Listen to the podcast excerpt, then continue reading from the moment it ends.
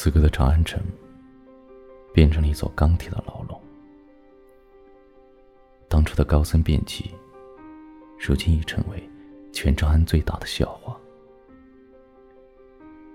朝于饭后，所有的市民都在绞尽脑汁的编写着我和高阳公主的每一个细节。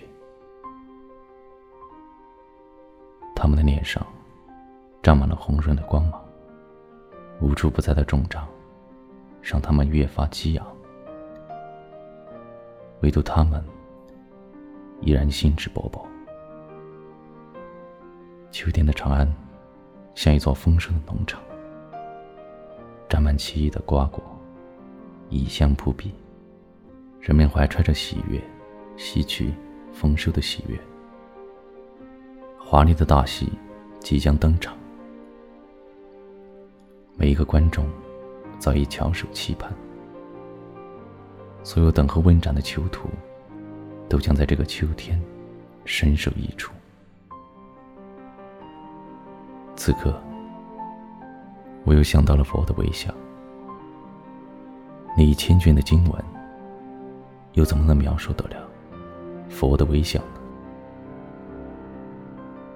此刻，我倒能放下一切了。觉得，我懂了。但是我什么都不说，什么也都不必说了。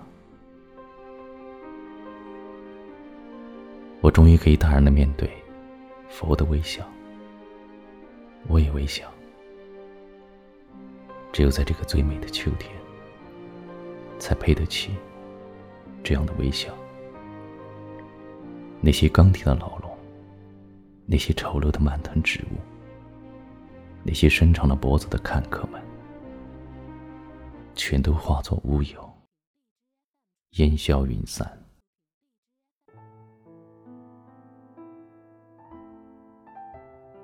秋天的风，吹在脸上，让人十分的惬意。水泄不通的长安，像一座巨大的歌舞场，古乐齐鸣。是时候登场了。那些往昔的记忆，此刻全都涌上了心头，清晰的，像是这熟悉的天空。等我被腰斩于长安闹市，人们记住的，只是一个和公主通奸的风流和尚，而非我编译的佛经。和潜心编纂的《大唐西域记》，阿弥陀佛，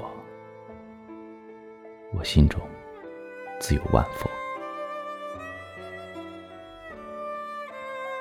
只是，当我被腰斩于长安的闹市，